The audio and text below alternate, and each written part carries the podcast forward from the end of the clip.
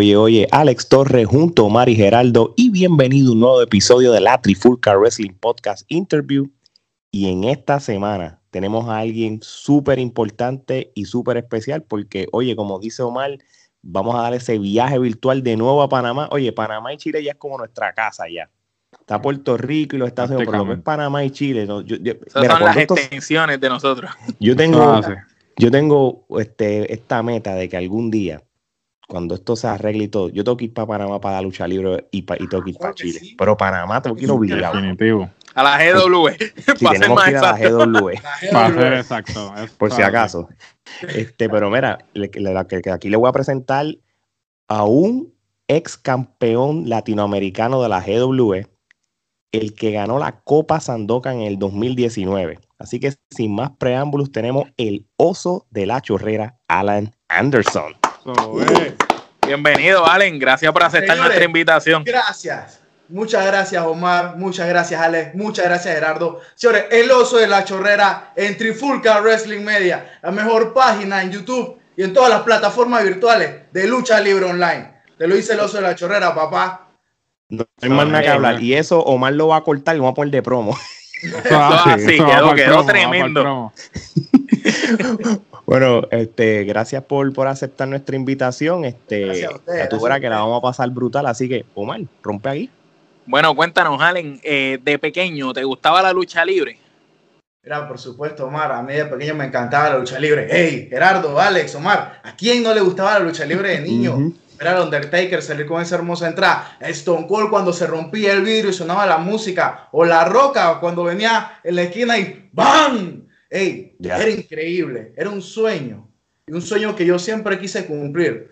Y uno piensa joven, ¿no? De que la lucha libre, el espectáculo, las luces, y uno tiene ese deseo y esa pasión y va creciendo y va creciendo. Pero muchas veces muchas personas van disminuyendo porque no ven esto rentable, no ven esto como un negocio y dejan de perseguir sus sueños. Y ahí es el punto que tú te tienes que decir, o persigo mis sueños o dejo esto quieto. Y Allen Anderson persiguió sus sueños y dio y dio y dio hasta convertirse en luchador de la GW, Global Wrestling Evolution. Brutal. Muy bien, muy bien, Gerardo. Eh, mencionaste muchas estrellas de la WWE, pero además allá del producto de WWE, ¿consumías algún otro producto de lucha libre?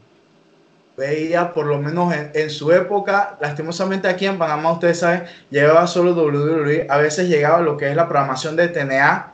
Eh, me encantaba ver un J, Styles, a un J eran buenísimos. Y también en Panamá ofrece un producto de lucha libre, que era en su época Furia de Titanes, eh, eh, la LXN, Cárcamo, Nick Romano, PAD, o sea, había mucha variedad, pero lo que a veces faltaba era la promoción. Entonces, como uno joven, niño, solo consume lo que ves en la tele en, aquella época, ¿no? Claro. Mucho WWE y tú sabes, el espectáculo, las luces y todo eso son los que atrayeron al público más y lo que atrajo a Allen Anderson a lo que es este espectáculo. El deporte de las mil emociones. Así mismo es. Oye, y, y ahora que tú estás diciendo de que a pesar de que lo que tú veías más era la WWE por eso mismo, porque eso es lo que promocionaba más en la televisión comparado con, con estas empresas locales que hay en Panamá de lucha libre. Tú de niño o de teenager, como uno dice, ¿llegaste por lo menos a ir a alguna de las carteleras de, de las empresas de lucha libre en Panamá? Mira, siéndote sincero, jamás fui a un evento de cartelera en Panamá. Ok. Yo recuerdo, yo recuerdo haber dicho siempre, ya, ya un poco más adulto, cuando podía salir solito a la calle, o sea, estaba bebé. sí, sí, sí, sí. Estaba chamaquito. Oye, recuerdo decir, ¿sabes qué?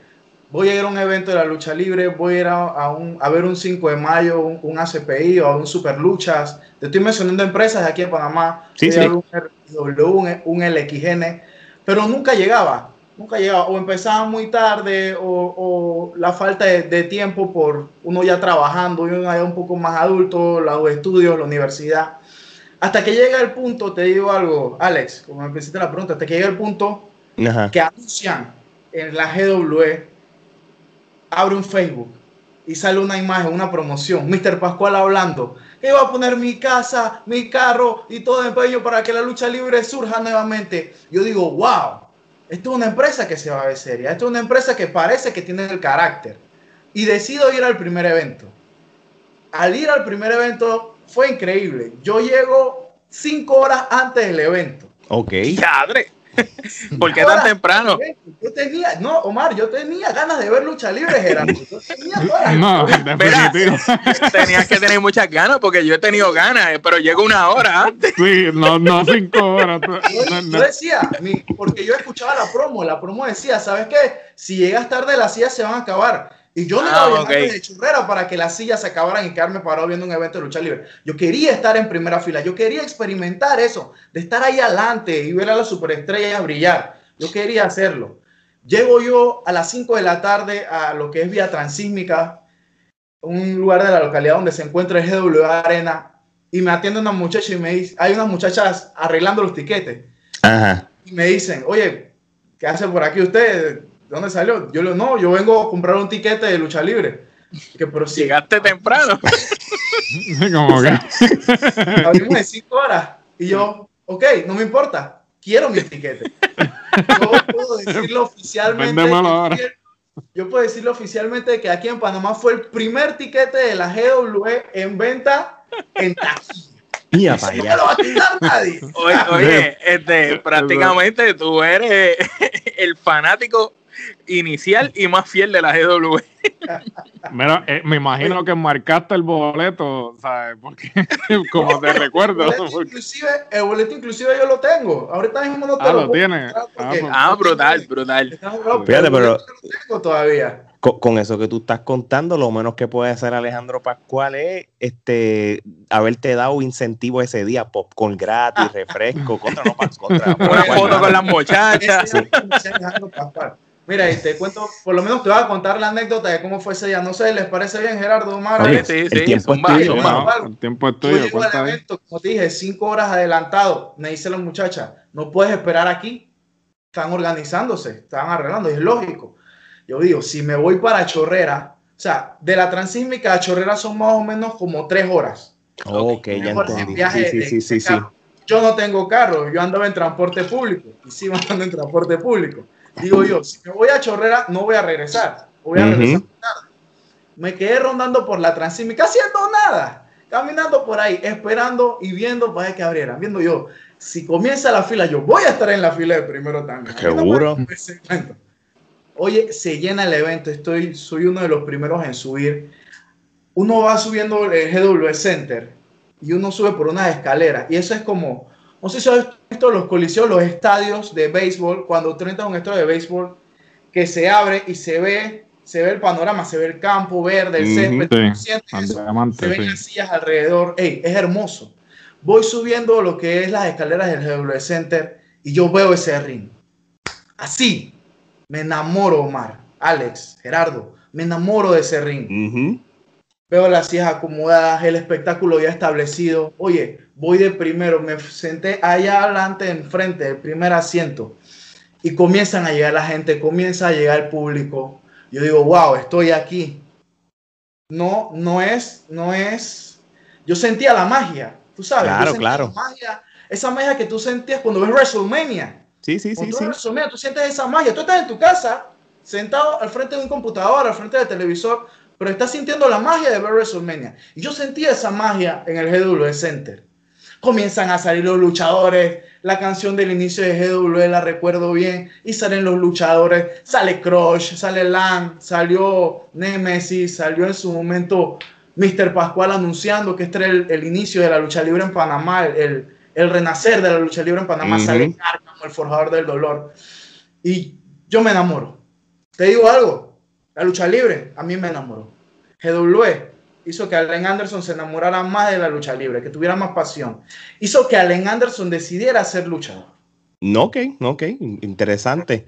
Y, y esa es la próxima pregunta, Omar. Precisamente esa es la próxima pregunta. Cuando al principio de la entrevista nos comentaste que desde pequeño ya tú tenías en mente que tú querías ser luchador porque a ti te gustaba la lucha libre. Pero entonces, ahora con esta historia que nos acabas de contar, nos dijiste que tú estando allí en la GW, una vez ves ese cuadrilátero, ahí tú dijiste, wow, te enamoraste de la lucha libre, te enamoraste del cuadrilátero, entonces, ¿cómo entonces sigue tu deseo de ser luchador? Y cuéntanos cómo lo tomaron tus padres, porque, ¿verdad? No es lo mismo eh, tú ir a estudiar que tú decir, voy a ser luchador. verdad. Que te, te explico algo. Antes de ser luchador yo practicaba karate como me gustaban mucho siempre los deportes de contacto, Gerardo, yo practicaba karate. Y llega el punto en que yo me lesiono de ambos hombros y tengo que dejar de practicar por el tema de las lesiones. Eh, yo eso fue a los 18 años. Mi mamá me dijo, bueno, hijo, tienes que estudiar, tú no te puedes quedar así, hay que ir a la universidad, tú sabes, hay que generar. Comienzo a estudiar, estudio la carrera de psicología. Actualmente yo soy psicólogo, es mi, es mi profesión. Es mi profesión. tremendo. Ya sabemos, cuando nosotros necesitemos hablar un rato y desahogarnos, vamos a llamar a Allen Anderson para que nos escuche. Aquí. Mira, comienzo, comienzo a estudiar. Yo estoy estudiando psicología, pero mi mente todavía sigue rondando la lucha libre. Sigue rondando la lucha libre, pero no encuentro lugar donde ir a entrenar, no encuentro lugar donde forjarme porque el mundo de la lucha libre es un mundo hermético, es un mundo muy cerrado. es, Privado, exacto. es muy comprensible, pero asimismo hay mucho talento joven o mucha gente que quiere, no solo joven, de cualquier tipo de edad, que quieren practicar este bello deporte.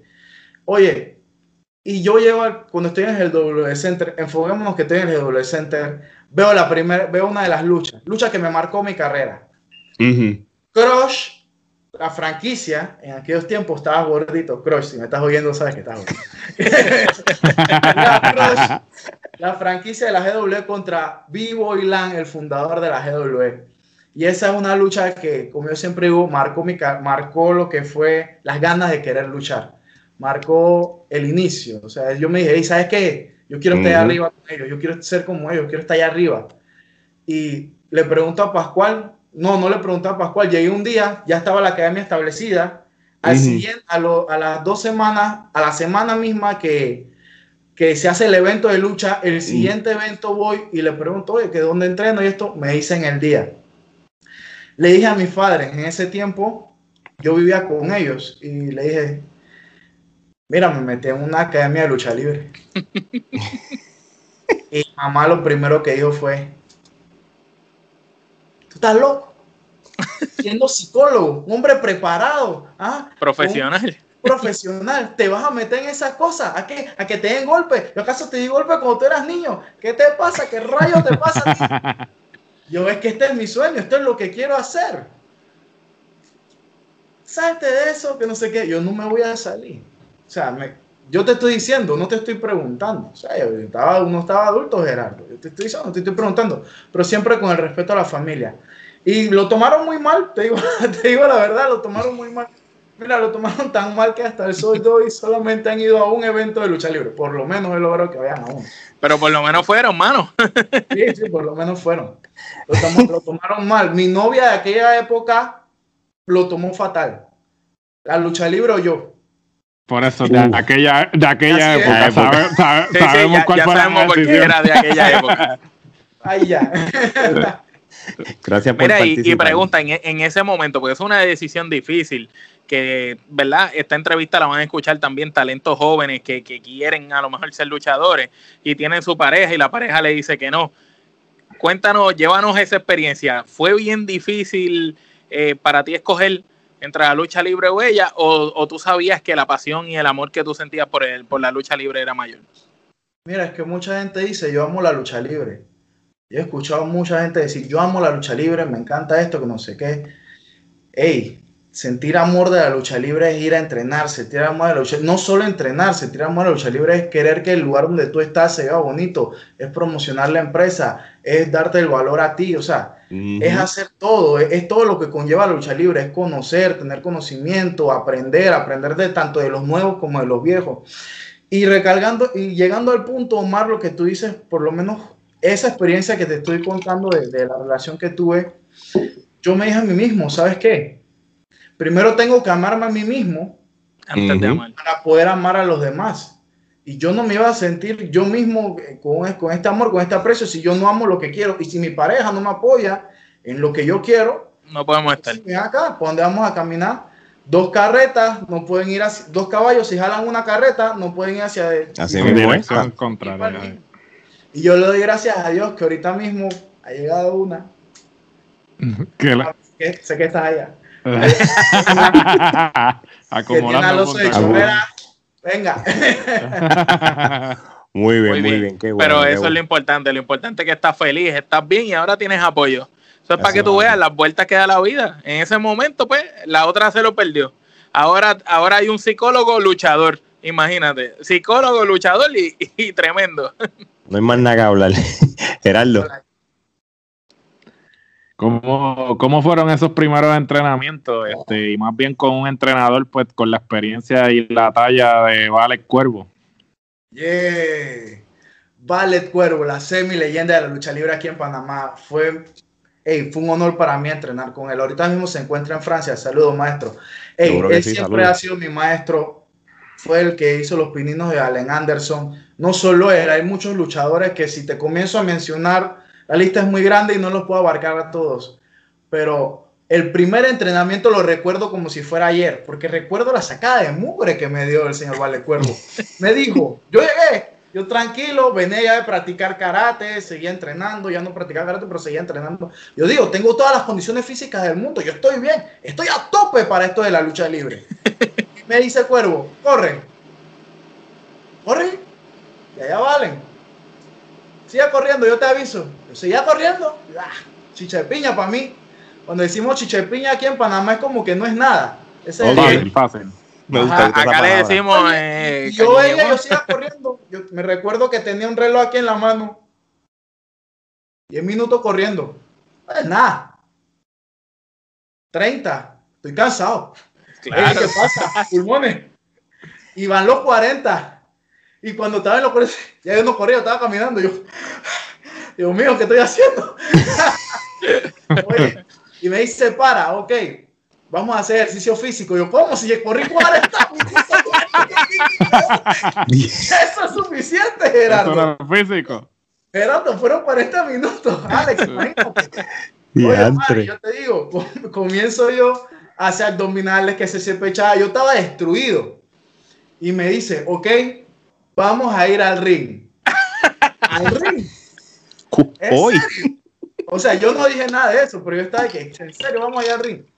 Fuimos al ring, Alex, y apenas yo toqué el ring, me dijo, haz una rodada, un rolling.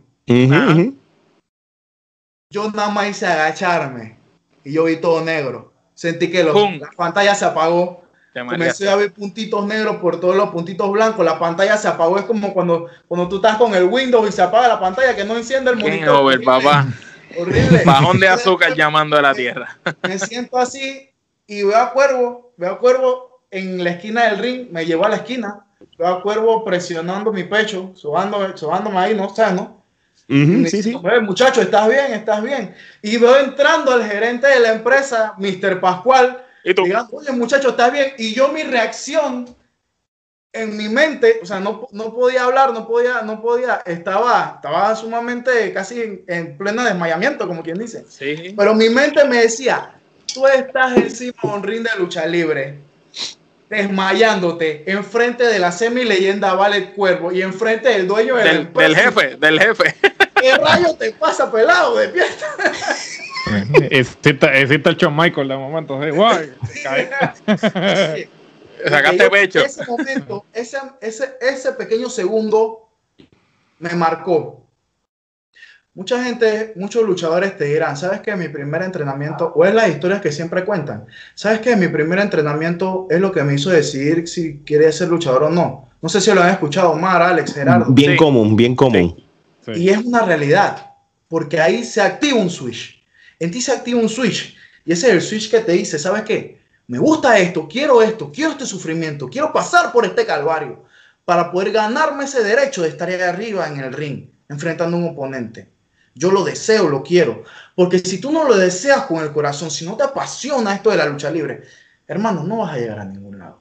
A ti tienes, tú tienes que amarlo con locura, con pasión. Mucha gente dice que los luchadores estamos locos. No, señores, no estamos locos. Los que estamos es enamorados del ring. Estamos enamorados de las emociones, estamos enamorados de este bello deporte que es la lucha libre. Muy bien, muy bien. Buenas palabras, buenas palabras. Este, so, sobreviviste esa primera práctica, ¿verdad? Sobreviví. Entonces, día de nuevo fui y de nuevo me sacaron la mugre. Y seguimos yendo y seguimos yendo hasta que el cuerpo fue cogiendo condiciones. De nuevo. Oye, y, y, entonces ya nos contaste esa experiencia de, tus primeros entrenamientos y todo, pues obviamente pues sabemos en el presente lo que tú eres ahora mismo, pero me gustaría que nos hablara de tu primera vez que luchaste. Tú hiciste, tú lucha, tú solamente has luchado con la empresa GW, ¿verdad? Sí, actualmente yo solamente milito en lo que es la empresa GW. La primera vez que yo luché, recuerdo bien, mi, mi primera lucha fue contra Nemesis. Ok.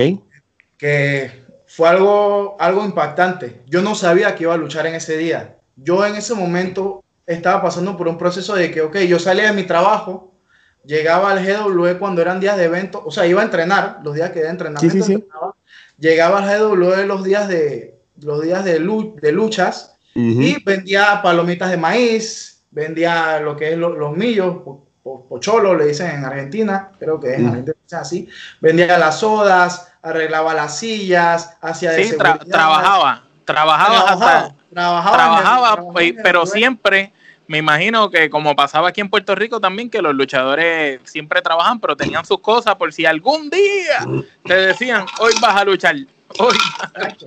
No, yo estaba normal con mi ropa, yo estaba con mi ropa de psicólogo, una, estaba en camisa y pantalón de tela.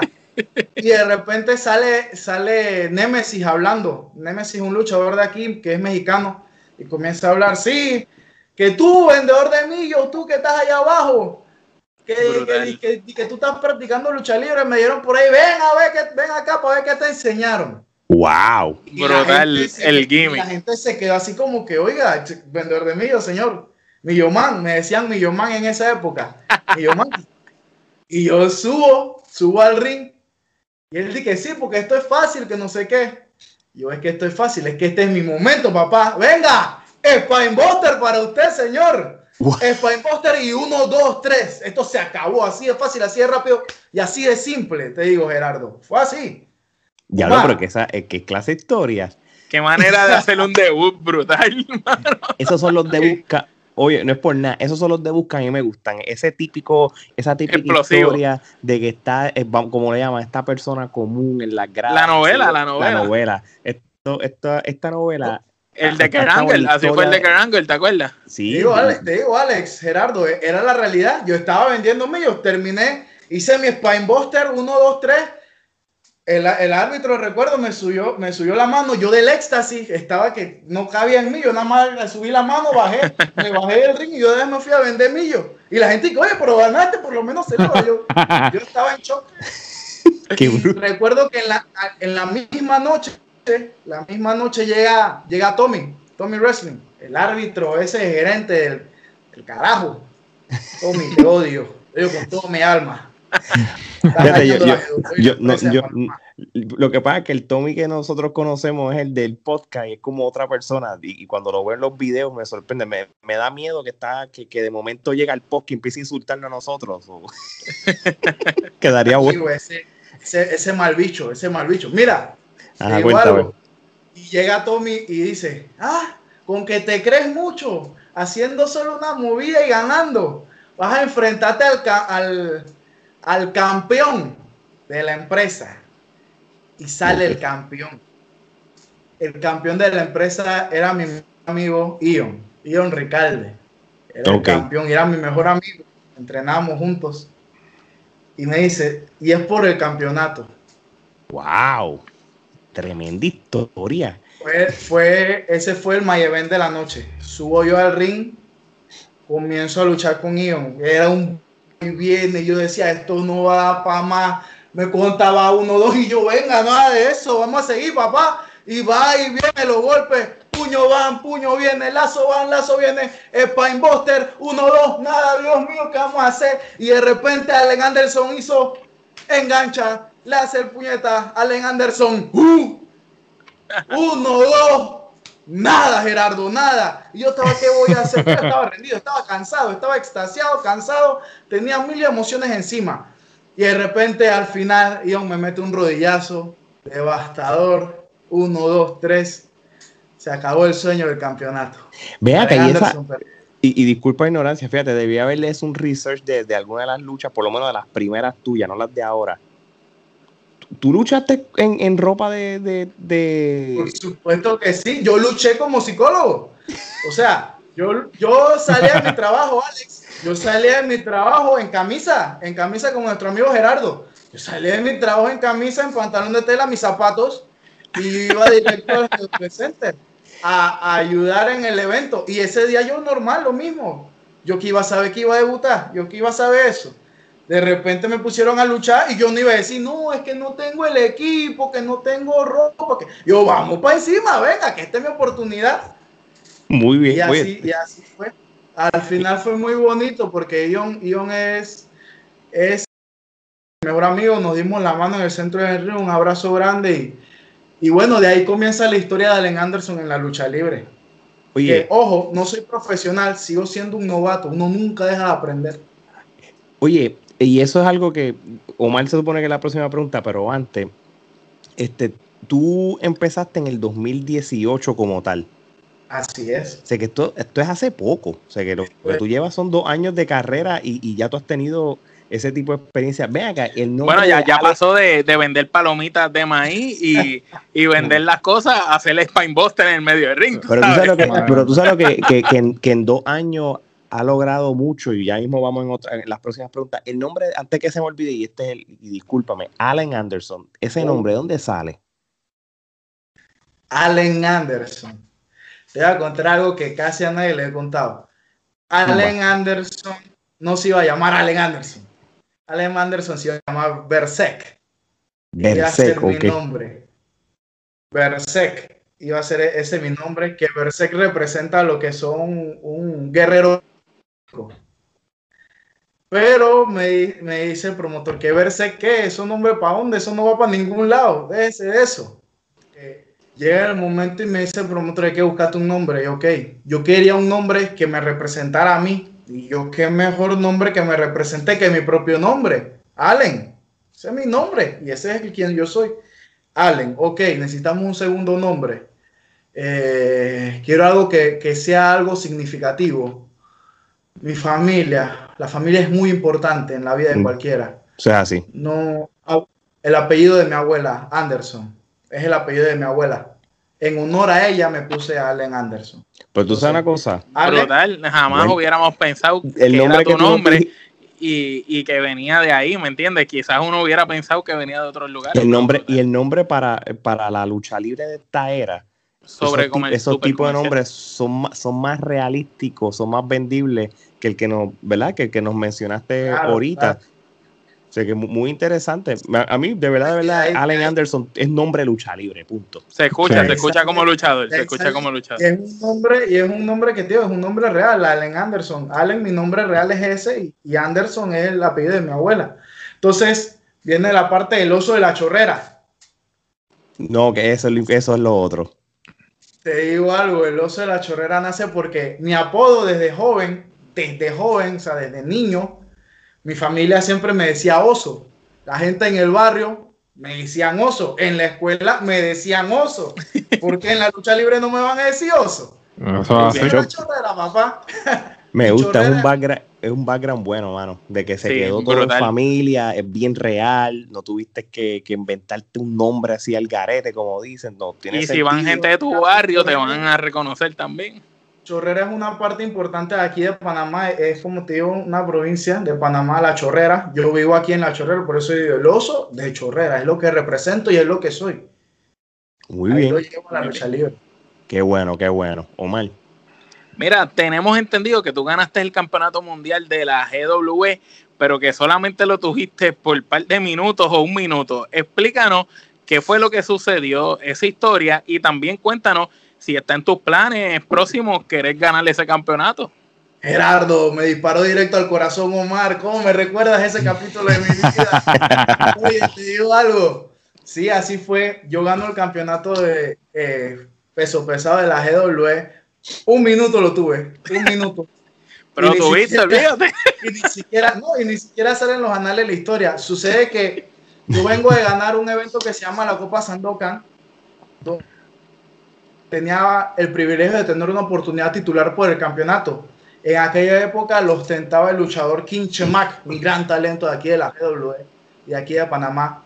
Y en esa firma de contrato se mete Cárcamo, porque le dio la gana, él se metió, él es Cárcamo, el forjador de dolor, y se mete Cárcamo y se convierte automáticamente en una triple amenaza por el campeonato peso pesado de la empresa. Okay. Comienza la lucha, nos damos en la madre, como en la torre, como se dice. Piñas van, piñas vienen. Me encanta decir esa frase. Y de repente, te digo algo, llega un momento que yo le hago el Spinebuster, creo que fue a Cárcamo, y la gente cuenta, y el árbitro cuenta, uno, dos, tres, se acabó esto, hay para mal, en Anderson y yo alcé mi mano, al ese campeonato, me fui a la esquina y celebré. Y suena la música. Yo me pareció extraño porque nunca escuché sonar el timbre, sonar la campana, pero yo vi que el árbitro me dio el cinturón y me alzó la mano. Pero nunca escuché la campana. Ojo ahí, sale Tommy. No, no, no, no, no, esto a mí no me gustó. Ese, ese, ese conteo estuvo demasiado rápido. Ustedes, si ven el video, les aseguro que el conteo es lo más normal. No, no, que se contestó demasiado rápido, que no sé qué. Esta lucha se reinicia y yo voy a ser el árbitro especial y Tommy se quita el suéter y se pone el suéter de árbitro, manda al otro árbitro para que la parte de adentro del, del camerino y quedo yo, o sea, ¿qué pasó si ya yo había ganado? O sea, ya el background, mi estamina ya se había bajado, yo estaba sumamente cansado. La cosa es que suelto el campeonato, giro hacia mi lado derecha y nada más siento la lanza devastadora que me aplica Cárcamo a mi abdomen. Una lanza que me dejó un par de días bastante de secuelas, ahí un dolor muy grande. Y me saca, en ese momento me saca de la lucha, o sea, no puede recuperarme de esa lanza. Al final, Kinchemac retiene el campeonato. Y ahí se nos damos cuenta que Kinchemac se alía con Tommy, ¿no? o sea que, por culpa de Tommy es que tu sueño como campeón no está. Por culpa de Tommy, mi sueño como campeón no es que no esté, estará pronto. Solamente lo estamos. Está, por ahí, viene por ahí. Tommy, que te pasaste, Tommy. Pero escuchen el Tommy Wrestling Show desde bajo Trifulca Wrestling Media. Pero Tommy, ¿qué pasa, mano? Eso es lo que tú tenías que haber hecho cuando tú hubieran dado el campeonano, tú hubieras ido corriendo y, y, ido con el campeonato. Cogías la primer boss. Aquí, pasó en, en, Puerto Rico, eh, Denis Rivera y Noé Rodríguez se fueron corriendo de, de ganar los títulos en pareja. Y, se fueron, se robaron los títulos de la empresa. Miren, imagínate, que iba a saber que iba a saber que eso iba a pasar. Yo no, claro, claro. emocionado, quería celebrar con mi gente y de repente pasa esto, me cortan la celebración de la nada. Ah, pero tu tiempo vendrá, ya tú verás. Geraldo.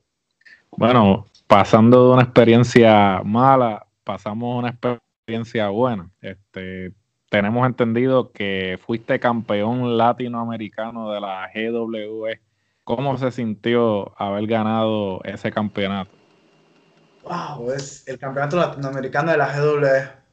Fue hermoso, fue hermoso, fue, fue muy emocionante fue una lucha contra Norbert. En aquel tiempo, en aquel tiempo él ostentaba lo que es el campeonato latinoamericano de la GW con su manager Bill Bersetti y tuvo una rivalidad bastante fuerte. Yo estuve rondando por ese campeonato más o menos como por seis meses, rondé por ese campeonato que luchaba contra él, luchamos en triple amenaza, luchamos en, en yo con pareja con alguien, luchamos en, en uno contra uno y no podía ganarle, no podía ganarle. Y llega el día, llega el día, no recuerdo qué, qué evento fue, creo que fue Sonametrix, que yo estoy en el camerino, yo me siento y, me enfoco y me digo, ¿sabes qué, Allen? Si tú no ganas ese campeonato hoy, no hay para atrás, ya no vas a pelear por ese título, o sea, ya no. Tienes que ganarlo hoy, es el día. No hay de otra. Me voy enfocado. Y recuerdo que yo, como yo les dije, yo estaba luchando, pero era con mi equipo de, no con mi equipo, luchaba con mi ropa de psicólogo porque no tenía equipo de luchador. no tenía equipo. Y me llegan y me, y me entregan, digo, oye, mira que aquí ya llegó el equipo que mandaste a hacer. Lo mandé a hacer con, con Karma, el chingón chingón mascarero aquí de Panamá. Ah, no, ese es el, hombre de la ropa, sí, sí. y me entregan el equipo y yo, mira, la primera vez que voy a usar el equipo de lucha libre. Qué brutal. Yo tengo que ganar este campeonato, sea como sea. Y cuando yo salgo, suena mi música Machine de All of God. Y yo salgo y yo miro al público y estoy en mi entrada y miro al público y veo hacia la esquina mi hermano, mi papá, mi mamá y como tres tíos míos. Estaba para ti. Y yo me dije, ¿qué, ¿qué, es esto? O sea, ellos qué hacen aquí? Ellos esto no les gusta. Te lo comenté al inicio de la entrevista. Sí, sí. Y yo estaba, estaba, estaba como en ese, no procesaba, no procesaba. Y suena la música de Norbo. Yo digo, bueno, ya, ya, ya, vamos, es el momento, enfócate, enfócate. Comienza la lucha, una lucha muy recia, difícil. Fue una lucha muy difícil, exigente hasta más no poder. Norbel es un gran oponente, un digno oponente y llega un punto del evento en el que no tenía fuerzas, te digo la verdad, no tenía fuerza. Ya quería dejarme ganar, ya quería, quería que me hicieran el pin de tres. Y cuando él me hace su movida final y llega el punto que estoy yo en la lona y están haciendo el double down, de que están contando 8, 9, yo miro, yo miro hacia la esquina y no se me olvida mirar la cara de mi papá decepcionado. Así como que, Sí, sí, sí. Vengo a verte a esto, vengo a verte que tengo pero vengo a verte perder. Y miro la cara de mi papá decepcionado, miro el rostro de mi mamá con la mirada baja, vino a mi hermano menor que ni siquiera estaba mirando la lucha, sino que estaba viendo el celular. Y yo digo, rayos que no, esto no va a pasar así, yo no me voy a dejar vencer aquí. Y me levanto en ese conteo de nueve, lazo, lazo, patada abajo, enganche de costado y hago mi famoso suplex. Oh, yo digo que famoso. Pero hago mi suplex favorito, que es un suplex lateral que se llama el Allen Bone. En un suplex, van Allen Bone. Uno, dos, nada. Yo no, hombre, no. Yo miraba, yo aquí, esto se tiene que acabar ya. Ven acá. Spinebuster. Uno, dos, tres. Allen Anderson, campeón latinoamericano de la GWE. Celebra lo grande. Yo lloré. Muy bien yo lloré, celebré lo grande, mi familia, mi familia se la gozó, el público se la gozó, fue, fue hermoso. Qué bueno. Fue demostrar, fue demostrar de que sí se podía, fue demostrar de que, de que tanto sacrificio, horas que uno pasa entrenando, sin ver a la familia, sin ir a esos eventos con amigos, faltando al trabajo, poniendo excusas baratas para no ir a trabajar, no ir a un entrenamiento de lucha libre. Fue todo eso se concentró en ese momento y, la lucha da su recompensa y en ese momento la lucha sonrió. Mira para allá. Oye, la manera que tú cuentas tus anécdotas son tan buenas de que lo que dan ganas es de meterse al YouTube a verlas, mano. Que qué bueno que una rezas. No, y, no solo eso, sino que tu personaje, este, tu gimmick, eh, tu identidad, tienes un dominio tan brutal del micrófono que eso te ayuda, eso ayuda a tu carácter y lo, lo lleva a otro nivel. Sí, de verdad. Es más, yo quiero esa camisa de esas de me gusta también. Anderson. el, oso de la chorrera, papá. Ah, Oye, aunque ahorita nos contaste de que tú ganaste la, la, Copa Sandokan y con eso fuiste el, el, number one contender para la lucha que nos contaste anteriormente, voy, voy otra vez a volver a lo que fue la, la Copa Sandokan del 2019, en cual tú la ganaste. ¿Cuán importante fue ganar esa copa y cuán difícil fue? Porque nos hablaste ya que ganaste el campeonato latinoamericano y, cuán importante y, lo que conllevó, pero la Copa Sandokan tampoco fue algo fácil. Oh, y el prestigio que tiene, porque el, es del famoso luchador, tú sabes. Es el señor Sandokan, una eminencia de la lucha libre aquí en Panamá, Gerardo. Omar, te digo, ese hombre ese hombre fue el que puso a él con el ídolo y otras grandes estrellas fueron los que pusieron el, estándar de lo que es la lucha libre a nivel internacional aquí en Panamá. Y fue un prestigio. No solo eso, la Copa Sandokan ya había sido, ya había sido hecha en dos eventos dos años atrás. La primera vez, el primer ganador de la Copa Sandokan, recuerdo, fue Crush. Yo estaba ahí cuando él ganó esa copa. Fue un evento de dos noches en lo que él se batió para poder obtener la victoria. Yo estaba ahí estaba siendo fanático y lo vi a él ganar la Copa Sandokan. Ahora hasta tengo un video de yo haciéndole una entrevista diciéndole, Crush, Crush, ganaste la Copa Sandokan, felicidades. yo emocionado. Qué brutal. sea, yo estaba ahí, yo estaba de ese lado. El siguiente, el siguiente año lo gana Vivo Land, gana la Copa Sandokan. Estaba ahí ya, pero estaba como vendedor de palomitas de maíz, no estaba luchando.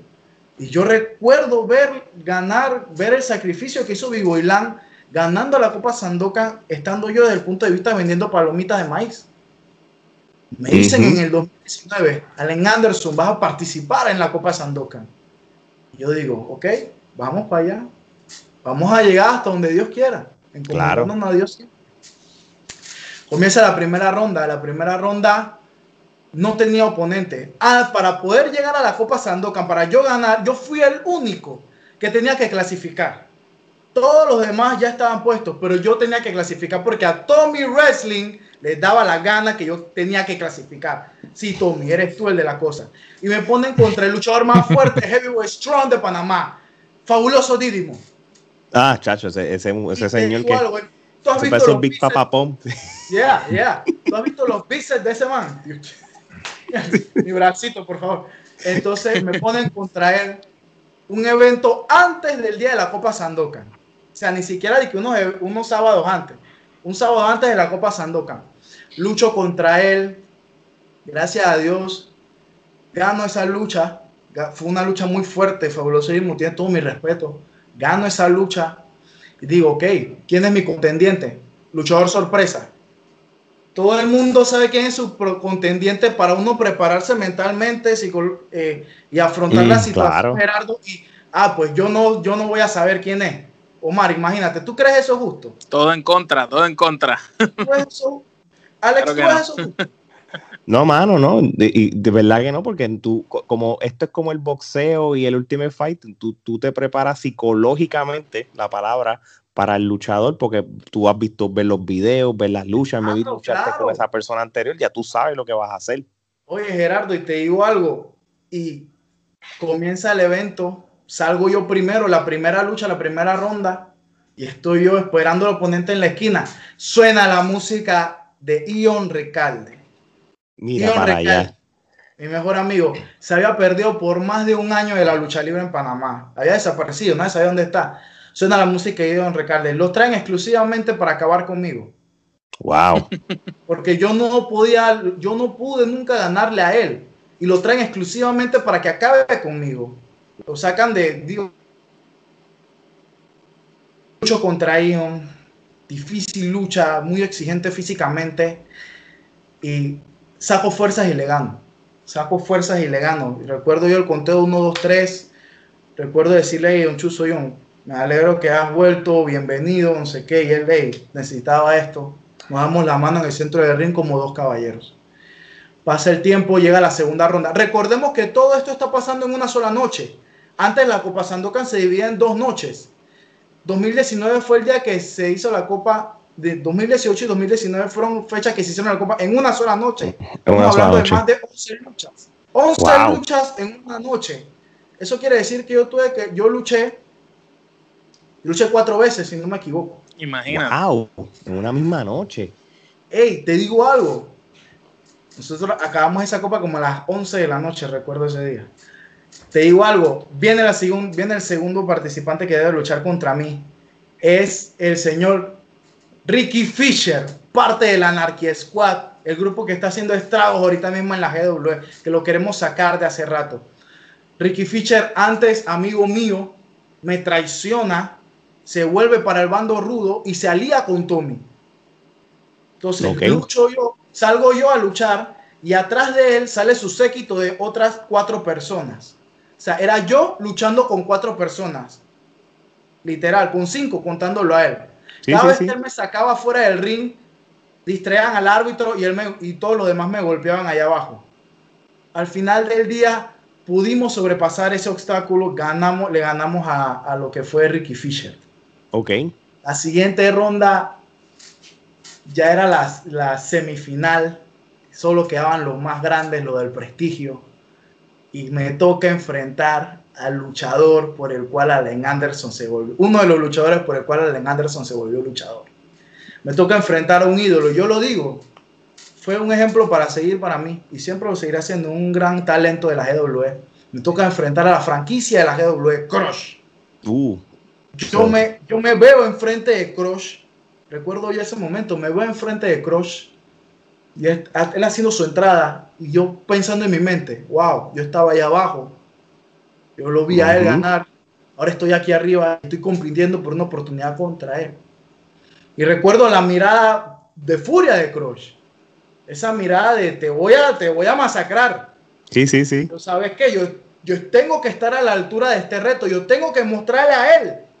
Porque yo le había dicho anteriormente, yo sabes que yo te voy a demostrar a ti que el hecho de que yo soy luchador por ti no significa que yo me vaya a dejar de ti.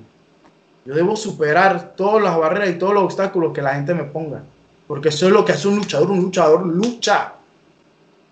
Y comienza, la, comienza la lucha. Recuerdo un lazo devastador. El primer lazo que me metió me dejó en la lona. No me quiso contar, pero me dejó en la lona tirado. me paro yo. Comienza la lucha. Comenzamos con lo que es el llaveo. Golpes reacios, golpes duros. Me hace dos veces una llave de pistola que él, que él aplica a las piernas. Que me dejaron gritando pidiendo como quien dice ayuda, no llegaba a las cuerdas. Llegué una vez, me sacó de las cuerdas, de no, me aplicó la llave en el centro del ring. Yo quería rendirme, te lo digo, Alex, yo quería rendirme. Estaba así, así de tocar la lona. Pero algo me decía Gerardo, si tú te rindes aquí se acaba esto de la lucha libre. Si tú te rindes aquí se acabó esto. Yo no me voy a rendir. Le reviró la llave. Golpes van, golpes vienen. Piñas van y piñas vienen y de repente me hace su bombazo de la destrucción. Uno de los bombazos más devastadores de lo que es la lucha libre en Panamá. Oh, Yo fui inteligente, mi mente reaccionó. Todo lo que el conocimiento y la experiencia de los luchadores más veteranos me, me decían, salte del ring, se te hace una aplicación, una movida muy fuerte, que sabes que no te vale, salte del ring. Yo me rodé para afuera, salí del ring. Bien. Me fui a buscar. hecho. Ese segundo fue crucial, Alex. Eso es lo que hacen los veteranos para coger el aire. Ese segundo fue clave. Cuando yo entro al ring, él viene atrás mío entrando del ring. Y en el momento que él entra, véngase, Spinebuster.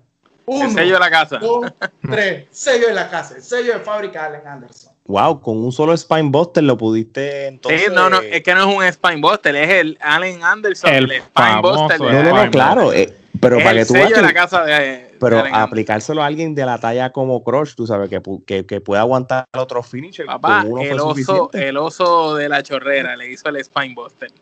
se lo puso a dormir. Fue un Spinebuster que yo cubrí a ese hombre como que no te pares nunca. Yo quería enterrarlo literal en la luna. Tú de aquí tú no te mueves. De aquí tú no te mueves.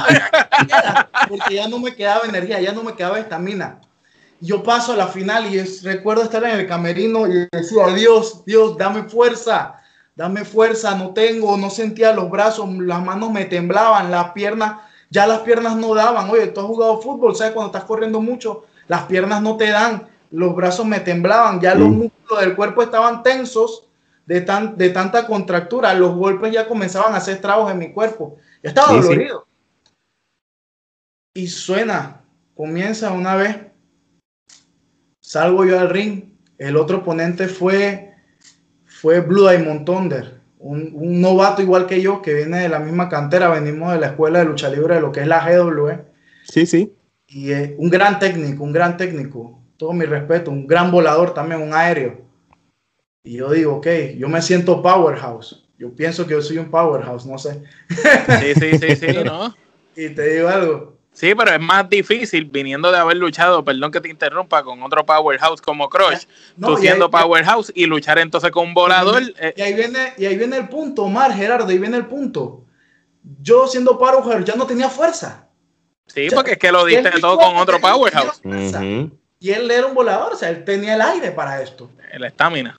La estamina. Y él va, y va, va, comienza la lucha y estábamos luchando, ya mis movidas, mis golpes, no, yo veía que no tenían efecto, o sea, yo los tiraba ya lento, intentaba subirlo, no podía con su peso, a pesar de que él era flaco, no podía, mis músculos me decían, hey, esto se acabó, ya no da más, ya ríndete, quédate así, ya llegaste hasta la final, conformate con eso, ¿para qué, para qué estás aspirando a más? Mi mente me estaba trabajando al revés, en vez de decirme, tienes que ganar, me decía. Sí, sí, sí.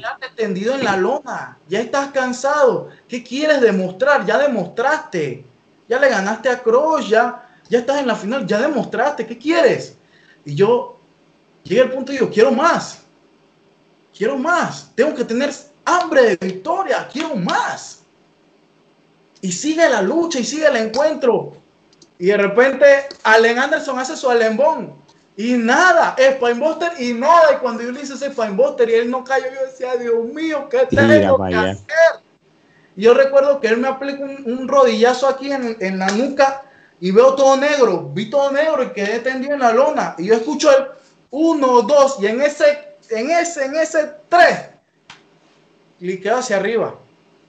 Y al final, un, un Allen Anderson ya casi cansado, un, un Vladimir Tordan cansado, llega un punto del encuentro muerto, que ninguno de los dos tenía la energía. O sea, esto es, el primero que se mueve es el que pierde. Entonces, como cuando los samuráis están en una posición, no sé si has visto las películas estas de, karate, que los samuráis en una posición estática. que sabes que el primero que haga un movimiento de fanso es el que paga. Y así fue, fue ese momentito. Y yo me moví, chifé una, chifé una movida de él, lo engancho por el lateral, por el costado, con lo último que tenía, Alex, con lo último. No, ok. Alembón. Uno, dos, tres. Allen Anderson gana la Copa Sandokan. ¡Wow! ¡Es historia! Éxtasis.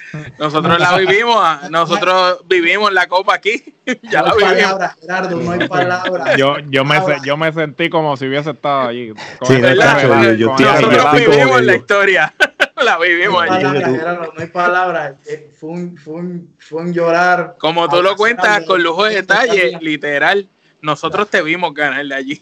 No, yo me transporté, yo me transporté. Tú eres la mejor persona que puede contar una historia de, de las anécdotas. Tú eres el mejor que las cuenta hasta ahora. de verdad que sí. Lo que me dan ganas es de meterme al YouTube y, y, y, y ver esas luchas. Tienes que buscarla, tienes que buscarla, Alex. Ah, vamos a buscar. Gente, tienen que buscarlo. A, darle la mano a, a del Montonder, decirle, hey, ¿sabes qué? Los dos ganamos. Esto fue algo increíble, la gente se lo vivió y que llegue Sandokan y me entregue esa copa, hermano, eso fue... No, gratificante. Hermano, eso fue, eso fue, eso fue grande. Eso era más que ganar la misma copa. Como el Mesías, tú sabes. O sea, sí, sí, sí. El grande aquí. Sí, no, nosotros sabemos, eh, él es lo equivalente a Hulk Hogan en Estados Unidos, en Puerto Rico a Carlos Colón. Sabemos, sabemos la importancia. Me echa la mano y me dice, buena lucha, muchacho. Yo, muy bien. ya, ahí podías tener el pecho alzado porque el, la leyenda viviente te dijo que habías tenido buena lucha. Súper, súper. humildad siempre. Y así fue. Esa es la historia de la Copa Sandokan. Búscala en YouTube, está por ahí. oye, la voy a buscar. vamos a buscar, de verdad que sí. A, todos los, eh, que ven la trifulca también busquen la lucha para que, para que vean ese relato en vivo. Sí, de verdad que sí. Hay que buscarla. Mira, este, también tú has hecho parejas muchas veces con Mr. Pascual. Mr. Pascual, además de también tener el rol que tiene en la GW, es un luchador que ha corrido varias empresas, ha luchado en diferentes lugares, tiene mucha experiencia, incluso estuvo en el Caribe también dando de qué hablar. Así que, ¿qué tú has aprendido de una persona tan experimentada como Mr. Pascual? Recogiendo experiencia, diría yo, y la humildad a pesar de que eres el dueño de la empresa, es una persona sumamente humilde, una persona con que tú te puedes sentar a conversar tranquilamente, una persona que siempre va a tener un consejo bueno para ti. Yo lo considero un, un, un pilar fundamental para, para, mí, para lo que es a nivel tanto personal como luchísticamente. Y para, para él todo mi cariño y todo mi amor. Cuando comenzamos en esto, que yo le dije, ¿sabes qué? Debemos hacer pareja tú y yo porque Tommy se está llevando esta compañía al pique y tú no estás haciendo nada y yo no voy a permitir que esta compañía se vaya al pique porque esto es lo que yo quiero, esto es lo que me gusta. Y si yo no lucho aquí, ¿a dónde lucho? O sea, si no luchamos por esto que hacemos. Y de ahí yo pienso que lo saqué más del retiro, porque estaba a punto de retirarse Pascual. Yo le digo, que, ¿por qué te vas a retirar? Vamos a luchar, vamos a seguir con esto, vamos a luchar por, por esta compañía. Y luchar con él, una persona que tiene la escuela de Puerto Rico, que se lo llevó Sabio Vega, para allá para que aprendiera, que conoce.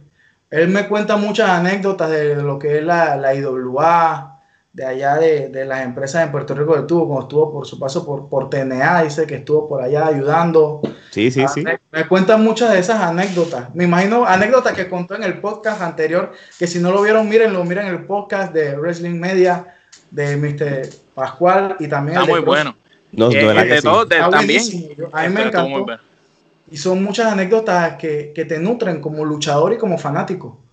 Y fue ese, pienso que yo hacer pareja con él ha sido una de las, de las grandes cosas en mi carrera, de- en mi corta carrera de luchador. Ha sido una de las mejores cosas que me han pasado. Porque aprendo tanto con él adentro del ring como fuera del ring. Bueno. Muy bien, muy bien. Gerardo.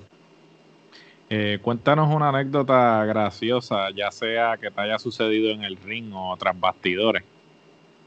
Anécdota graciosa. Ah, como, como qué, como cuál, así, cuéntame. Como... No sé si, si- Al- si- algún- al- puede ser alguna cuestión graciosa que te haya ocurrido antes de una lucha, durante la lucha, o al Ajá. terminar, un botch, eh, un error. Te eh, resbalaste que- en el que ring, Te dijeron te- algo y, y hubo una confusión, que te resbalaste y te diste una mata y todo el mundo se echó a reír, Ok, ok. Que Mira, te hiciste popó encima, cualquier pero- cosa, Diablo, man, coño, de lo que sea, tú sabes. entre mío. recuerdo que al inicio estaba- Pop lo dijo. yo recuerdo al inicio cuando yo estaba comenzando a luchar que recuerda que estaba luchando con ropa casual zapatos pantalón de tela camisa recuerdo una anécdota de que mi esposa me regañaba la que es mi novia actual me regañaba porque decía cada vez que tú vienes los sábados tengo que estar cosiendo los botones porque yo cuando estaba en el ring llegaba un momento que yo estaba eufórico y yo ¡Bravo! Me Te mirabas el. esos botones. Ella, ella aborrecía cosiendo. Y me decía, estoy harta, estoy harta de que cada vez que tú vienes los sábados, todas las camisas de psicólogo, que son de tu trabajo, vengan sin botones. Yo, perdón, perdón, perdón. Otra cosa que muchas veces cuando estaba luchando, me pasó como tres veces, mientras estaba luchando, se me salían los zapatos. O sea, literal. Imagínate. O sea, hacía, la- hacía una movida y allá va ese zapato. Y, uy, y el fanático, ¡ay, dale, el zapato! no". Guárdamelo, que ese es el del trabajo. muchas veces, muchas veces me pasa- Mira, y algo más, algo más te cuento, ya que, mira, me has hecho recordar, me has hecho recordar, estaba yo atendiendo un paciente, o sea, yo soy psicólogo, estaba atendiendo un paciente, y llega, y llega al consultorio, y se sienta, y no me, yo estoy de espalda, y yo, yo, bueno, no sé qué, y el paciente, no, mire, doctor, que, Allen Anderson, yo, Inevitable. Grita, esa es buena, esa es buena, eso está buena. Sí, soy yo. Que, ¿Usted, ¿Usted es psicólogo? Yo sí, soy, soy psicólogo. Es la otra frase. Ah, pero usted es luchador. Yo sí, sí, soy luchador. Y bueno, Tú le dices, final- si no te quitamos bueno, el problema está bueno. al escuchándote, final del te lo quitamos. al final del día, ah, sí, sí. Al final del día el paciente se quedó conmigo y, y sigue, sigue atendiéndose, ¿no? Pero siempre me dice eso de que, Chuso, usted, usted, es, mi, usted es mi luchador psicólogo favorito. Yo, ay, Qué bueno, qué bueno. Uh, Oye, muy buena anécdota, gracias, gracias. Oye, vamos ahora a una serie de preguntas que es más bien tú como fan de la lucha libre como tal, así que Omar, Bueno, Allen, cinco luchadores favoritos de todos los tiempos de Panamá para ti. No los que los demás piensan, sino los que a ti te gustan. Ok, de Panamá. Eh, Mr. Pascual por cómo lucha. Crush por cómo lucha. Eh, Marabunda, creo que es un gran maestro en llaveo. Eh, el señor Sandokan, por supuesto, por todo lo grande que ha hecho en la lucha libre de Panamá. Y otro más, eh, Ballet Cuervo, mi gran maestro. Muy, muy buena lista. Buena Yo que, lista. que hemos aprendido ya de la lucha libre de Panamá y ya los conozco, es una muy buena lista la que tú tienes. Gerardo, Siguiendo por esa misma línea, ahora dame cinco luchadores de Estados Unidos o mundiales, los mejores para ti. Eh, está para mí, para mí, a nivel del, del luchador, Cesaro, Superman Ah, suizo. Cesaro es, Cesaro es de los nenes. Para mí, Es de mí los nosotros, Cesaro, papá. el suplex que yo hago, que te digo, el lateral, es el que hace Cesaro. No sé si tú has visto. Sí, También sí, el que hace Cesaro. de- Sí, sí, así sí. con las manos cruzadas. Sí. Ajá, Sí, que lo hace el lateral. Sí. Te digo, eh, Cesaro, Shinsuke Nakamura, o sea, es una bestia en el ring. Eh, lo que es Kenta, también. Uh, Kenta. muy bueno, Kenta un caballo. Eh, te digo quién más. Eh, ella Styles, pero no me gusta el ella Styles de, de, de, de, de aquí ahora. de ahora. Me gustaba el ella Styles de antes, el que era el verdadero ella Styles. El de TNA. el verdadero fenomenal. De Y te digo fenómeno. algo, uno, uno que la gente no, no, tal vez no lo ha visto, pero va a llegar alto. Este MBF. MBF. No, MJF. papá, en, en JF tiene el mejor micrófono. Él va a tener el mejor micrófono que la lucha libre va a haber visto de aquí a ve- 10 años. Ahora mismo se 23 compara. años, si no me equivoco. Ahora mismo tiene un micrófono que envidiable, que se compara con un Jericho al lado, tú sabes. Y es Sí. mucho decir. Míralo en qué historia está, míralo en qué trifulca está metida. No es verdad, Sí. es verdad. Para, Claro. para cuando salga esta entrevista, ya ellos dos lucharon en el evento de, de AEW, porque Sí, ahora mismo sí. estamos, es decir, ahora mismo estamos un jueves, el evento es en dos días ahora mismo de cuando se está grabando Sí. esto, y, y, y realmente lo que en el ángulo como tal, lo que ellos han hecho es magia. Yo les voy a decir una cosa, mucha gente te quizás critica cuando empezaron a cantar, pero a mí me gustó, yo la No, es que es algo diferente. Entretenimiento. Hay un luchador, hay un luchador que a mí me encanta, me encantaba en las indies y me encantó con su estuvo en su territorio de NXT. Ya ahora que lo pusieron en, en lo, es que a veces pienso que cuando lo subes a, a, a SmackDown o Raw, le das la vistosidad, pero a la vez hace que el personaje Se los matan. De acuerdo contigo. Kid Lee, papá. Ah, Kid Lee, Uf, Kid Lee. O sea, un- ese, Muy ese bueno. es el- ese es el hombre. otro Que favorito. yo creo que sí, y yo creo que es lo mismo. El- yo estoy súper, súper de acuerdo, y esto lo hemos hablado nosotros tres en, en otras veces. Es que no, todo esto- toda esta gama de luchadores que vienen de Ring of Honor, MLW, de la Indie, pues cuando van a NXT, pues en NXT, pues, pues los controlan bastante bien y los hacen lucir bien. Pero no sé qué pasa cuando van a Roy y SmackDown, no saben qué hacer. se acabó la carrera. Se Y acabó, se la- acabó la carrera. acabó y la- Era Bobby Roode. No, mira, Bo- exacto. Bobby Roode, Bobby es en, en, en TNA era una bestia. En, Alguien que ha sido inteligente ha sido Gargano. Gargano, él usó esta, dice, ¿sabes qué? Yo me quedo aquí, aunque, aunque no suba el roster principal, por aquí soy la estrella. Ajá. Claro. Sí, sí, él, él- él lo está haciendo todo bien calculado. Él sabe que si él lo van a subir es para subir Pa- Para subir, directo a lo último, a, a no la, a para, la cima. no para lloviarle a todo No, el mundo. no para perseguir el 24-7. No, no, oye, estoy de acuerdo contigo. Muy, muy buena lista. Próxima pregunta. Cuéntame, Alex, dispara. Tú, tú como, como luchador que eres joven, lo que llevas dos años de carrera, dime cuáles son tus luchas de ensueño o Dream Match. Y sabes qué, me imagino que tú tienes que tener tu Dream Match localmente en Panamá, ¿verdad? Con, pero tú también piensas más allá, un Dream Match que sea mundial, hermano. Puedes de- mencionar más que, puedes mencionar todos los que tú quieras. Mira, el Dream Match que yo tuve aquí local, ya gracias a Dios se dio, fue Allen Anderson versus Crush. Ese, era mi, ese era mi Dream Match. Otra también fue Allen Anderson versus Vale Cuervo. Me gustaría tenerlo, ya lo tuve, pero lo tuve en mi época cuando estaba recién, recién salió de la academia. Muy tenerlo ahora que tengo un poco más de experiencia para que mi maestro vea lo que hemos avanzado. Muy bien. Y mi Dream Match con una persona que es fuera de la empresa, me gustaría tenerlo con el señor Marabunta, un grande de la lucha libre aquí en Panamá, que es un maestro en lo que es el llaveo. Me encantaría tener un- una lucha con él. A nivel internacional, diciéndote, eh, Kid Lee, yo te lo voy a decir, Kid Lee, me, me encantaría luchar contra Kid Lee, contra Mr. Mr. Kennedy, que ahora se llama, se llama Mr. Anderson. Mr. Anderson. A mí, él fue uno de los, él fue uno de los grandes. interesante porque pueden pelear quién es el verdadero Anderson. Mm, Sí. En la historia. Por el derecho al de- nombre. de Ander- Ya, ya, ya te estoy dando eh, eh, la liga. Mira, Pascual, hasta esa lucha.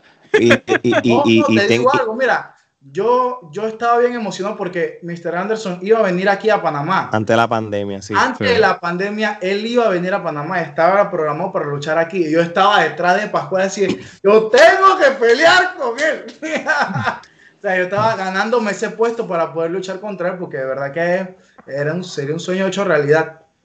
Y otro, te digo, luchador por lo menos de Puerto Rico. De Puerto Rico he tenido la oportunidad de enfrentar a Mecha Wolf en una fatal de 5 que fue la lucha X. Ah, una lanza de parte de él que fue devastadora. Casi me perfora el pecho, mano. Ese hombre es una máquina. Es, rápido, un poco rápido, ¿verdad? No es un poco. él, tiene, él tiene varias velocidades. Él va de, de 1 a 100 y de 100 a, a, 200. y no, se cansa. Tiene aire. Sí, sí tiene aire. Y con. Él ha luchado aquí en Panamá varias veces ha venido a la GW, pero nunca tuve, lo conocí como fanático en un meet pero nunca tuve la oportunidad de compartir con él ni camerino, que es con el señor Star Rogers. Me encantaría luchar contra Star Rogers. Ah. Otro también que necesitas tremendo, tremendo, tremendo, luchador.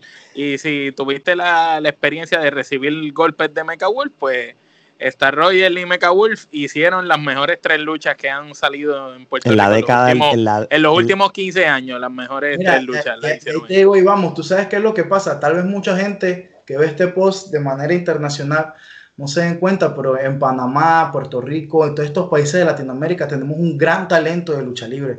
Tenemos una variedad enorme de luchadores con el que tú te sientas más a gusto, con el que te guste más apoyar, ya sea rudo, técnico. Y tenemos muy buenas empresas de lucha libre, tanto en Panamá como en Puerto Rico. Por lo menos aquí en Panamá, el GW Center, vía transímica frente de Trio de Arabia del lugar. Pues tu golazo. Oye, te digo algo.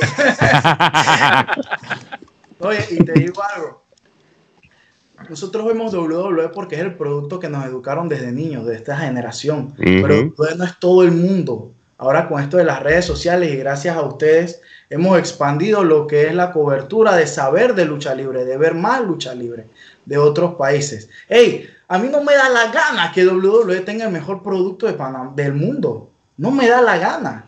Si yo, yo me aviento mejores luchas que muchos de WWE. Hay que abrir la mente. Lo dijo Aquí. Uh. estoy de acuerdo contigo, estoy de acuerdo contigo. Gerardo.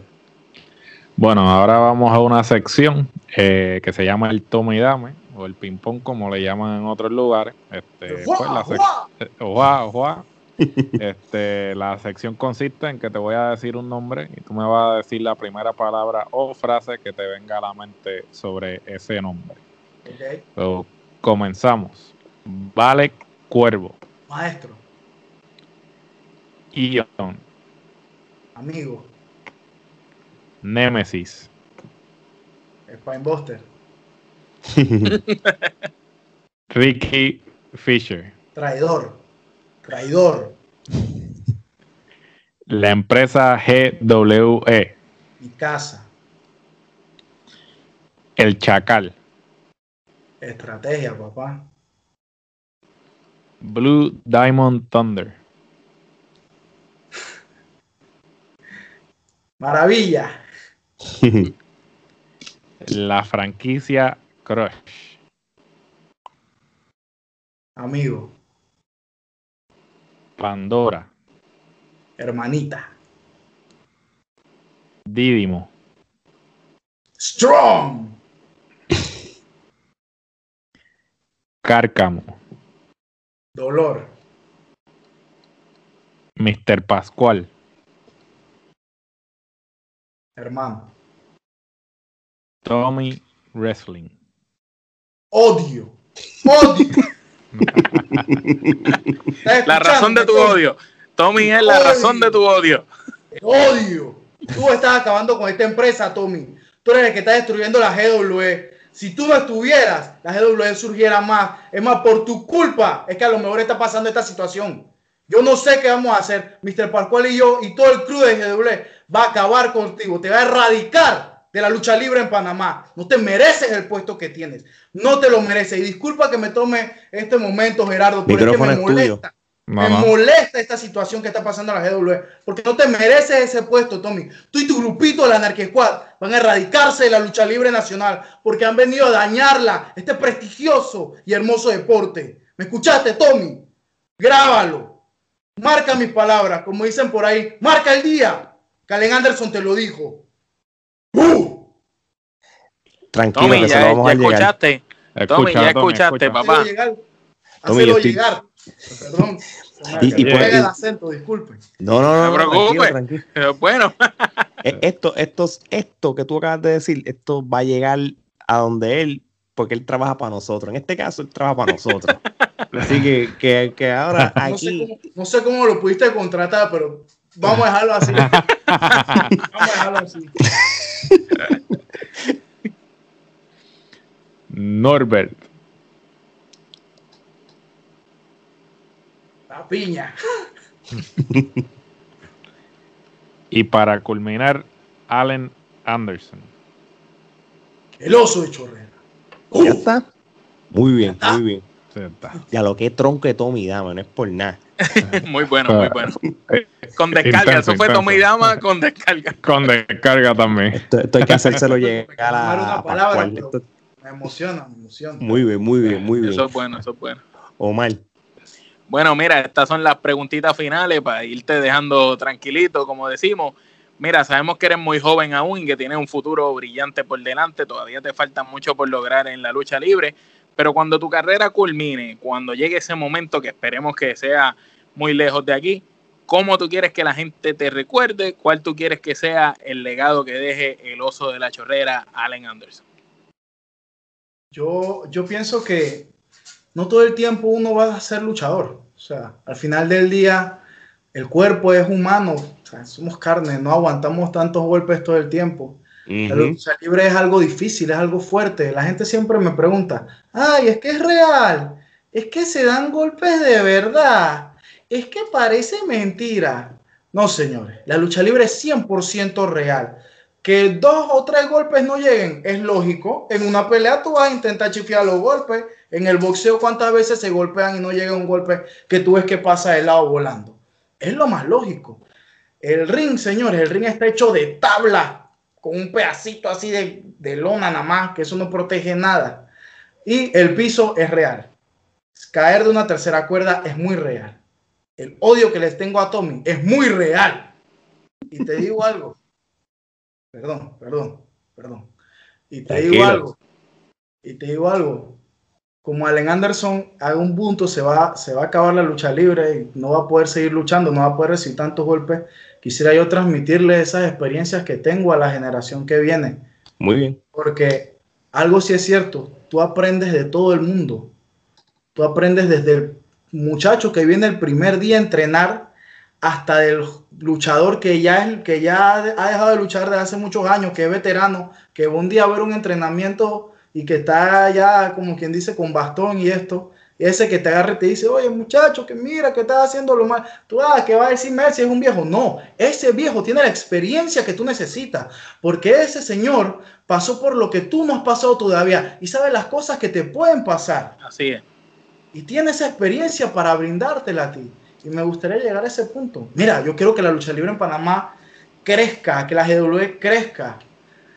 Yo, yo, yo deseo que esto se expanda a nivel mundial, que la lucha libre en todo Centroamérica se vea más reflejado. Yo no puedo, mi mente no cabe que WWE es la mejor empresa, la mejor empresa solamente porque tiene los millones, eso es todo. Pero el talento, la calidad está en Panamá, está en Latinoamérica, está aquí, en estos países. Y Vince no lo ha visto. Y eso esa es su perdición.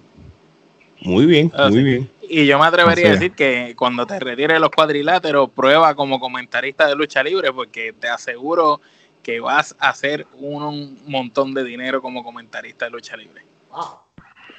Oye, sí, mano, sabes que te la tengo que dar mal. Tú, comentarista en cualquier empresa, no, no lo digo por Panamá nada más, en cualquier empresa lucha libre de la de voz latina, narrando lucha, tienes ahí un trabajo garantizado. Tienen madera para eso, tienen madera. Gerardo, cuéntame. Eh, básicamente, eh, ¿qué consejo le das a todo aquel que quiere eh, formar parte de la industria de la lucha libre y le teme al fracaso? Tú que estás detrás de este televisor, de esta pantalla de celular, de esta laptop, de este iPad, cualquier dispositivo móvil que sea, tú que nos estás viendo a través de estas pantallas de Wrestling Media, muchacho, joven, chica, viejo, adulto, veterano, no me interesa tu edad, lo que me interesa es que tú tengas la pasión por esto y si tú la tienes y si quieres ser luchador, pues ve y entrena. En la GW tenemos una gran empresa de academia, la academia, la industria de lucha libre aquí en Panamá, donde te enseñamos a ser árbitro, te enseñamos a, a ser manager, te enseñamos a cómo una promo, cómo moverte en el ring. Hey, te enseñamos buena lucha. No importa si no eres de aquí de Panamá, entonces ve y busca un lugar donde sea. Ve a ver lucha libre a las canchas. Y tú que quieres ser luchador y todo el mundo te dice, no, que la lucha libre no da plata, no importa, es tu sueño, es tu pasión. Lógralo, hazlo. Porque no hay nada más lindo en este mundo que perseguir tus sueños. Hey, la vida se nos va así, hermano. La vida se nos va así. ¿Y qué mejor regalo qué mejor vida que luchar por lo que siempre quisiste? Y entonces, si no luchas por eso, ¿para qué vas a luchar? Muy bien. Cumple tus sueños. No hay más nada que hablar. muy, muy ah. buen consejo, de verdad que sí. Lo último, Alex, Omar, Gerardo, siempre, siempre mantengan la humildad. Eso te abre grandes puertas. Mantén la humildad siempre. Creo que eso es súper clave. Eso es súper, súper, súper clave. Esa es la clave del éxito, hermano. Esa es la clave del éxito. Así es dile a todo el mundo dónde te pueden conseguir tus redes y todo antes de despedirnos para, el que quiera saber más de ti, de tu carrera. Ok, ok, me pueden conseguir en las redes de Allen Anderson, o sea, Allen Anderson, doble A, eh, lo que es Instagram, me pueden conseguir en Facebook igual Allen Anderson. Eh, estamos también en el canal oficial de la empresa GWE Global Wrestling Evolution, GWE. Estamos a través de Trifulca Media en este mismo. Así que ustedes vayan y vean el podcast, no solo este, sino todos los demás que tienen esta plataforma que son muy buenos. Y nada, me pueden conseguir ahí. Si vienen a Panamá, por supuesto, Allen Anderson lo va a recibir en la Gran Chorrera, la Casa del Oso de Chorrera. Así que ya sabes, Gerardo, Omar, Alex, cordialmente invitados para que vengan a Panamá y disfruten de la lucha libre que nos ofrece este hermoso país. Créeme que lo queremos hacer, lo queremos hacer y, no, no, no es chiste. Oye, tengo una pregunta de un fanático eh, que dicen de que, que, tú eres bien famoso porque tú haces unos barbecues bien brutales. ¿Eso es verdad? ¡Oh! si algún día vamos a Panamá, vamos a tener que probar eso, ¿verdad? Para dar certeza. Porque y si hay barbecue, tiene que haber cerveza. Hay que ser sincero, uno tiene que divertirse en la vida. Y a mí me encanta hacer barbacoa. Me encanta. Sin que eres famoso por eso. Me encanta. Yo sé quién dice esa pregunta. Me encanta darme piscinazos en la piscina.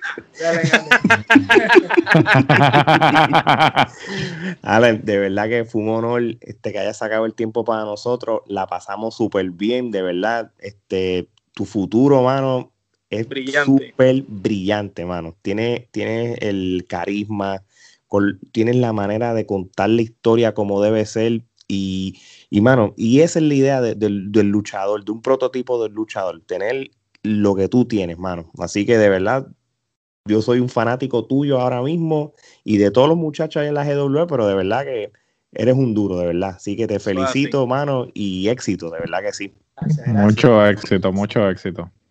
Bueno, muchachos, no hay más nada que hablar. De parte de Allen Anderson, Alex, Omar y Geraldo, esto es hasta la próxima.